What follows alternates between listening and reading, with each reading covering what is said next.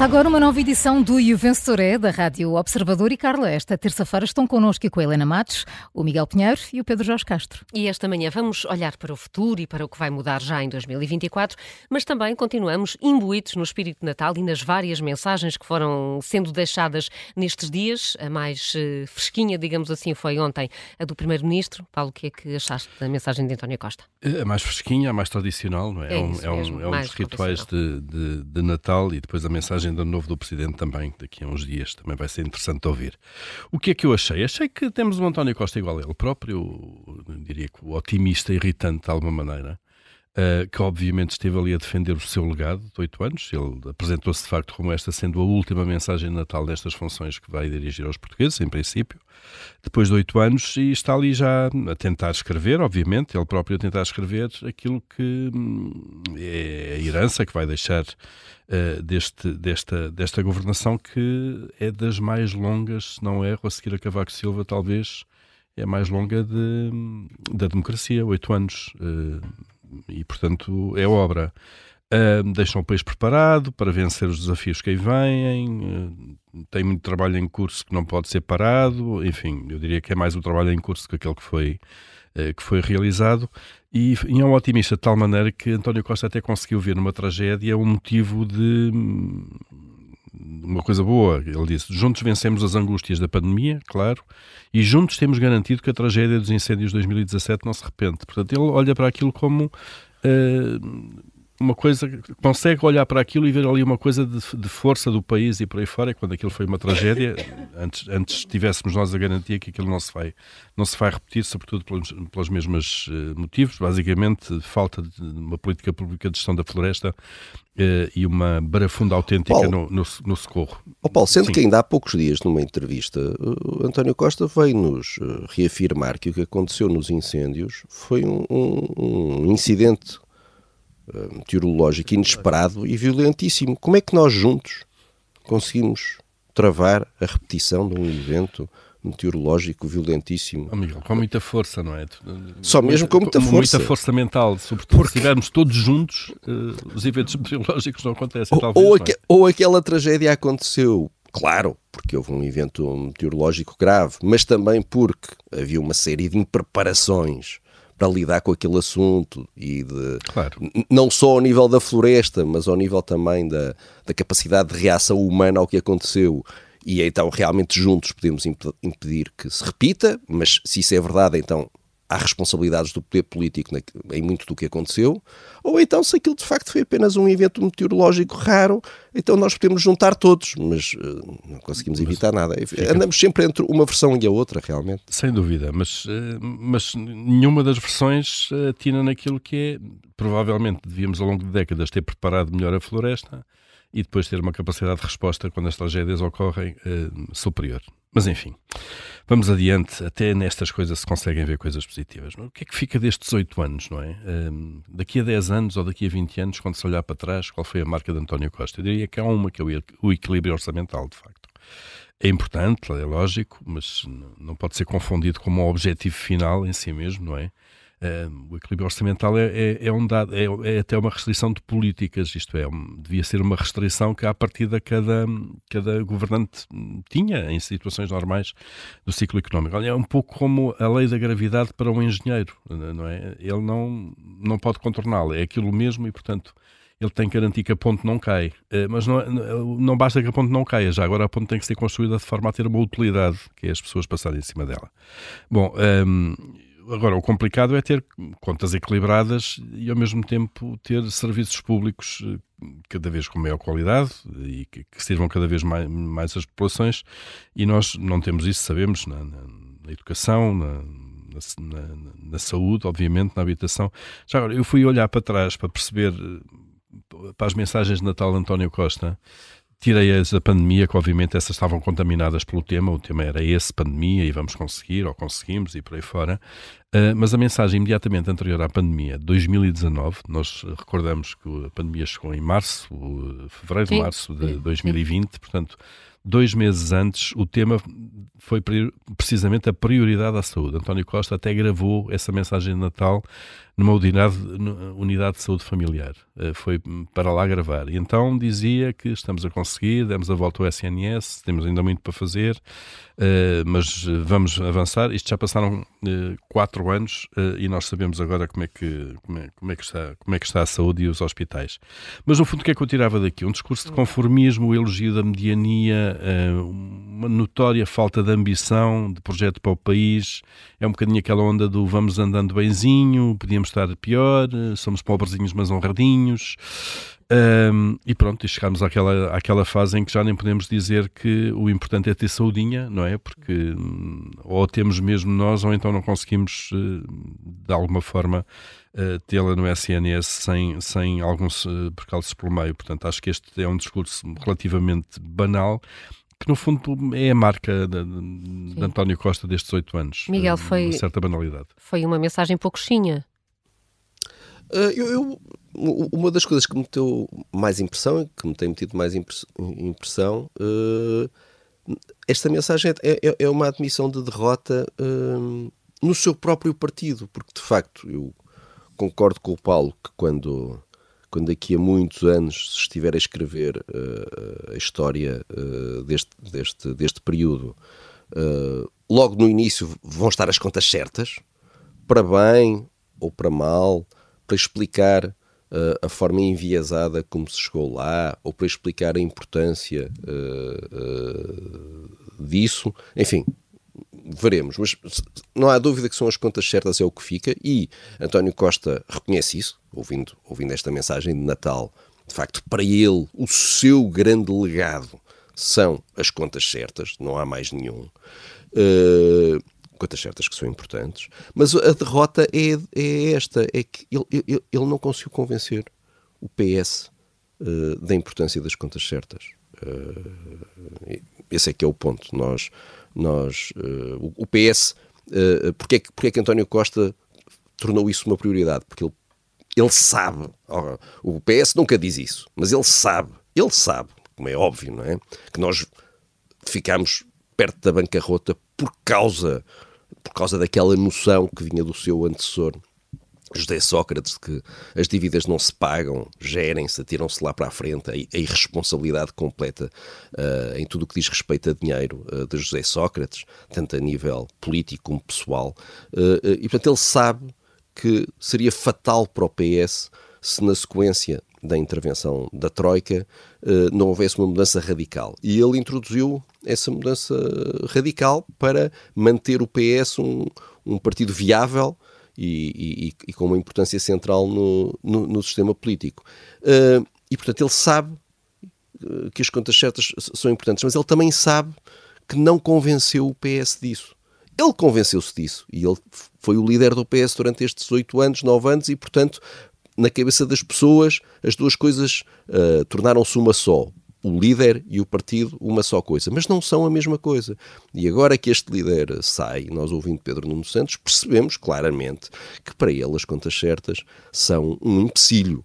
Uh, neste momento, Pedro Nuno Santos ainda tem um discurso cauteloso, porque ele sabe que as eleições são a 10 de março, sabe que, sabe que não existe uma rejeição de António Costa no país, sabe que seria levaria a uma grande punição eleitoral agora de repente uh, num piparote, o Partido Socialista mudar radicalmente de posição, mas é dar-lhe tempo. Obviamente, Pedro Nuno Santos entende que esta que vê este, esta preocupação com a dívida como uma obsessão, esta preocupação com o déficit como uma obsessão que impede Ele o país. disse-o antes. Uh, certo, certo. Ele neste momento ainda diz: bom, uh, uh, não vamos diminuir tanto, vamos diminuir, mas, mas, quando se, mas, não tanto. Não mas é? quando se começa a discutir isso, já é um claro, princípio, claro. É isso é, é o princípio, obviamente, não é? Claro. É, que é o mesmo princípio das dívidas, não, não as dívidas gerem-se de alguma maneira, não é? Claro. E, uh, e, e, a noção de que não há um, não há um limite definido. Uh, e, portanto, quem diz 100 diz 110. Mas se é de 110 porque não 120 também, não é? Claro, é claro. evidente. E, portanto, este é, este, este é só o primeiro, o primeiro passo para, para, para o PS voltar ao que sempre foi. E, portanto, António Costa falhou. Ele, ele não conseguiu convencer o seu próprio partido da importância da sua uh, política e, portanto, corre o risco de, uh, caso o PS se mantivesse no poder, uh, correu o risco uh, dessa sua política ser, deitada, ser, deitada para o lixo. E este, nesta notas? mensagem nós vimos Sim. isso, foi, foi um último apelo. Portanto, olha, com alguma caridade cristã, dou, dou, dou um 10 a António Costa, que tentou, está a tentar à última hora impedir a derrota da sua política pelo seu próprio partido. Paulo. Eu não, não, sou tão generoso, uh, dou, dou um 8, porque, hum. enfim, acho que foi um foi António Costa igual a... como foi, foi pouquinho, foi pouquinho. Foi pouquinho. Há outras mensagens involuntárias, Pedro? Que mensagens de Natal involuntárias encontraram? É, olha, uh, não, não, portanto, este, este fim de semana não era, não era dia de mensagem de Presidente da República, isso será só uh, no, próximo. próximo. mas eu, uh, com inveja, se calhar, de ver a mensagem do Patriarca e de saber que António Costa também teria a sua mensagem. Lá lá, lá quis ir à ginginha, como vai habitualmente, e não conseguiu, obviamente, não, não, não deixar outra espécie de mensagens. Uh, e então lá voltou outra vez ao caso da, das gêmeas e do, do, e do, filho, que não nomeou, uh, e eu, com franqueza, é absolutamente constrangedor estas, estas declarações de, de Marcelo Rebelo Souza. Uh, da, da, forma como ele está a tratar disto. O doutor Nuno Rebelo Souza passou a ser quem tentou, não é? Quem tentou uh, através da presidência, o que não conseguiu através da presidência foi tentar por outra via, portanto já, já, já nem há doutor Nuno Rebelo Sousa. Uh, e depois esta coisa dele admitir a desilusão com, com, com a desilusão familiar, vá, digamos assim. Uh, é claro que as pessoas esperam que haja uma separação entre o papel de presidente e o papel de pai, uh, mas a minha dúvida é até, até onde Marcelo está a levar isto. porque tenho dúvidas que a maior parte das pessoas considere uh, que ele está a gerir isto bem. Aliás, uh, este tipo de declarações e a forma como ele, esta, esta postura e a forma como ele está a castigar o filho publicamente quase que uh, torna ainda mais necessário ouvir então o filho, é? para ver o que, é que ele, que é que ele tem a dizer sobre isto tudo. Deixa-me dizer que no meio disto tudo e deste, deste raspanete, isto é muito mais do que um raspanete, não é? É uma coisa quase uh, é um castigo, uh, castigo público do pai ao filho, não é? Portanto, uh, ele admite que, que como consolação, não é? consolação é as sondagens, que é uma coisa também inacreditável, não é? saltar de uma coisa para a outra. Sendo que, atenção, por sondagens, não é? hoje temos na capa do Correio da Manhã uma sondagem do, do Barómetro Intercampos a dizer que a maioria dos portugueses acredita que uh, Marcelo meteu de facto uma cunha, e, e que deve demitir-se caso se prove essa cunha, que é uma coisa já agora, então, portanto, ainda vamos ver, então, Marcelo, uh, ter de comentar mais isto, não, sei, não vai haver ginginha, mas pronto, antes da mensagem de ano novo, seguramente, que ele, que ele terá oportunidades para isto. E depois outra coisa, aquele que está a recorrer para safar disto é outra vez a António Costa e a vir falar de, não é, da vontade que teria ou do desejo que teria de ver António Costa à frente do Conselho Europeu, o que é uma coisa também absolutamente uh, extemporânea. Não faz sentido nenhum o Presidente estar a falar disto uh, numa altura destas, quando toda a gente sabe que isto depende, em primeiro lugar, da questão do, do, do, das investigações judiciais, claro. de serem arquivadas ou não, e depois dependerá de muitas outras coisas, é? uh, se António Costa tem ou não tem hipóteses de vir a ter um cargo europeu deste ano. E dependerá uh, do, do, do, empenho e envolvimento de um futuro governo português também, quer dizer, tanta coisa. Muita, que ainda nem se sabe qual vai ser. Nem se sabe qual Portanto, vai ser. É, é, mas o facto de, de uh, Marcelo Sousa estar a falar disto, não é? mais uma vez para se safar do seu caso uh, particular, não é? E, portanto, para tentar aqui aguentar alguma popularidade, manter, uh, reforçar a ideia de que não é por ele Costa quase não teria caído e, portanto, não é Costa é que, é que o deixou. Uh, tudo isto é, é, bastante mau e, portanto, é uma mensagem Natal involuntária, não é? Não duvido que passe as mensagens natalícias certas de, de, de um Presidente da República e, de facto, mais valia ele ter estado calado. Sei que tinha muita coisa para fazer, tinha muita selfie para tirar, tirava as selfies no caminho para a Genginha, via a Genginha lá com o Cardeal e seguia depois então para a Missa do Galo, já que não queria estar em casa, não é? Uh, seguia para a Missa do Galo uh, com, com, com, com, o novo Cardeal do América Guiar. Uh, Deixa-me só cruzar isto com outra mensagem uh, involuntária de Natal que é que também mete gêmeos e que é de André Ventura, ontem no Twitter, no X, não é? é o X. portanto, dia de Natal às 6h29, resolveu ir para o Twitter dizer é Natal e recebemos notícias de gêmeas angolanas siamesas a viajarem para Portugal para, para serem operadas. É bom sermos humanistas e solidários, mas faz sentido recebermos estrangeiros no sistema de saúde quando não há vagas nem meios para os portugueses e para os residentes em Portugal que pagaram e contribuíram para este sistema de saúde. Isto é tudo André, André Ventura, obviamente, a dizer. Não é? Quantos protocolos existem? Quanto dinheiro estamos a gastar com turismo de saúde? Não deveríamos dar prioridade aos nossos. Uh, portanto, no dia de Natal, André Ventura não teve mais nada que senão pegar no outro caso de umas gêmeas, que não tem nada a ver com estas gêmeas uh, brasileiras, não tem nada a ver o caso. Claro. Si. Portanto, estamos a falar de siamesas, não é? Não é? Obviamente, a primeira pergunta que se faz é, mas que há uma lista de espera para separar siamesas? Não, não, ninguém consegue indicar isso, portanto, mas por razões absolutamente populistas, é? na, na, na, na, tarde de Natal, uh, não tem mais nada que se não vir baralhar tudo com uma conversa destas, não é? A fazer perguntas que se calhar eu mais valia procurar as respostas. Uh, Mas ele, ele não quer respostas para isso, obviamente. Claro, a última coisa que ele quer é respostas. Em vez de vir fazer esta figura, e, portanto, para a mensagem de Natal, como uh, autorretrato, uh, fica traçado. Então só faltam as notas, uh, Pedro, quem vais dar? Sim, bom, a Marcelo vou dar aqui um 8 e a André Ventura vou dar aqui um 1, porque isto, enfim, não, nem, nem, é, é um tweet que não, não sei que que é que, lhe, que, é que lhe passou? Que, que, é que, vou, que, é que, que, vou fazer? O que é que aconteceu nesta, na ressaca da, da consoada? Exatamente. Uh, provavelmente. Bom, Natal, estamos tratados, mensagens de Natal, e no próximo ano, Helena, queres trazer aqui uh, o número de escolas que vai ficar sem diretores?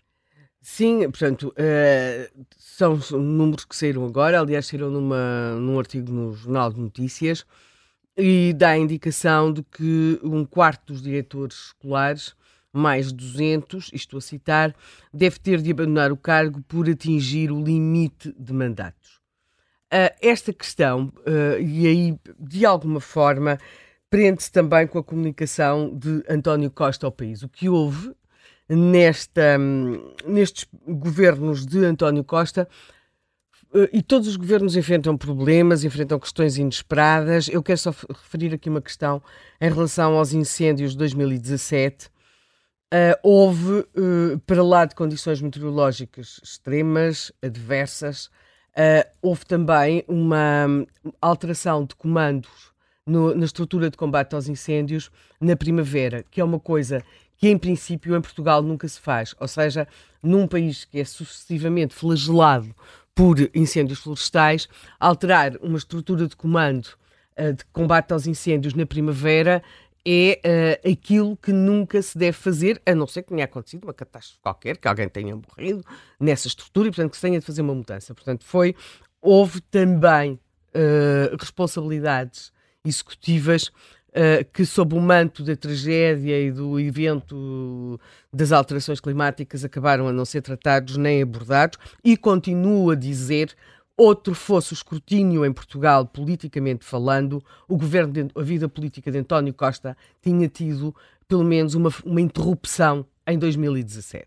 Mas voltando agora aqui uh, a este outro assunto dos diretores das escolas, uh, queria chamar a atenção para, para esta questão. Uma das coisas que caracterizou estes governos de António Costa foi, sobretudo, a incapacidade ou a forma como é deixada a máquina administrativa do Estado os serviços públicos, não houve qualquer capacidade de antecipar, porque é claro que todos os países estão com problemas com, com os seus profissionais de saúde, mas não se conhece nada com a dimensão. Estamos a falar ao nível dos países com, do nosso ranking, não é? E que tenham SNS. E que claro. tenham SNS e que as coisas estejam a acontecer e que esteja a acontecer o que está a acontecer em Portugal. Todos os países têm problemas com professores, mas não se conhecem casos como aqueles tão graves como estão a acontecer em Portugal, e mesmo quando tudo era facilmente antecipável, porque a questão dos mandatos dos diretores das escolas é evidente, está tudo definido num quadro legal, houve imensos anos para pensar neste assunto, houve muito tempo para pensar se os diretores estão em fim de mandato, se muitos deles vão acabar os seus mandatos uh, e não se podem voltar a recandidatar em 2024, então o que é que se vai fazer? E foi isso que nós vimos com a questão das reformas dos médicos, é isso que também vimos com a questão das reformas dos professores, e agora temos aqui a um outro nível que é a questão da reforma dos diretores das escolas e agrupamentos escolares. O que é que se vai fazer? Uh, portanto, não, nunca houve uma capacidade de olhar para as coisas e pensar que se vão ter de resolver, de antecipar. A questão das contas certas, vocês falaram aqui. Oh, Helena, mas isso quando se gera hum. uh, semana a semana, Sim. A olhar para a semana seguinte ou para a agenda do mês seguinte, quando se anda sempre a tentar apagar o fogo Uhum. eh, da notícia da, da manhã e o objetivo é só esse, Uhum. é tentar apagar aquele fogo, não se olha a, a longo prazo, não se olha sequer para as, para as estatísticas de quando é que se reformam professores, médicos, por aí fora. Houve uma eh, aí, eu acho que talvez seja um dos legados mais negativos de António Costa foi a degradação do chamado Estado Social. O Estado Social levou um, e não tem a ver com a pandemia, levou um, um, um safanão terrível. Nós temos aquilo que são os pilares, como é o caso da saúde e da educação públicas, uh, numa situação muito, muito comprometida, com uma fuga para os privados uh, em busca ainda do que é possível. Tivemos e temos problemas no funcionamento da justiça. Por ironia, António Costa percebeu que os socialistas têm de ter o equilíbrio das contas públicas, mas não percebeu e não atendeu a que num Estado social os serviços públicos têm de funcionar por uma questão de acesso e de justiça social e também por uma questão de equilíbrio com os privados. Portanto, o, o, o legado socialista de António Costa não poderia ter, ser mais contraproducente. Portanto, nesta matéria, e aqui em particular na educação, e nessa uh, espécie de, de, de, de produtor de, de slogans ambulantes que é o atual Ministro da Educação, João Costa, que diz que os direitos não podem esperar, não é? Isto a propósito da aprovação da legislação que hoje debateremos aqui na, no Contracorrente, da identidade de género das escolas. Talvez se ele tivesse feito menos género político e tivesse olhado um bocadinho mais para a educação, estou a falar mesmo do Ministro João Costa, talvez hoje uh, não, não, não estivéssemos a olhar para 2024 e a pensar como é que se vai resolver o problema dos diretores das escolas que não se, que não se vão poder recandidatar sem ser recorrendo às tais habituais comissões, nomeações, uhum. portanto, com as escolas públicas ainda a perderem mais autonomia, mais capacidade de, de, de atratividade para alunos e a tornar-se uma espécie de último recurso para quem não pode pagar no outro lado. A nota, Helena? Uh, pois eu não tenho diretores das escolas, também não posso dar nota, não é? Eu sabia, a Helena arranja sempre ah, forma mas de eu quero, nota. De toda maneira, Estamos a, em cima da hora. a avaliar pelas nossas vozes, o grande vencedor mesmo é uma coisa chamada é o vírus, é o vírus da gripe. É mesmo, as melhoras para todos. Até amanhã e mais um E o Vencerei.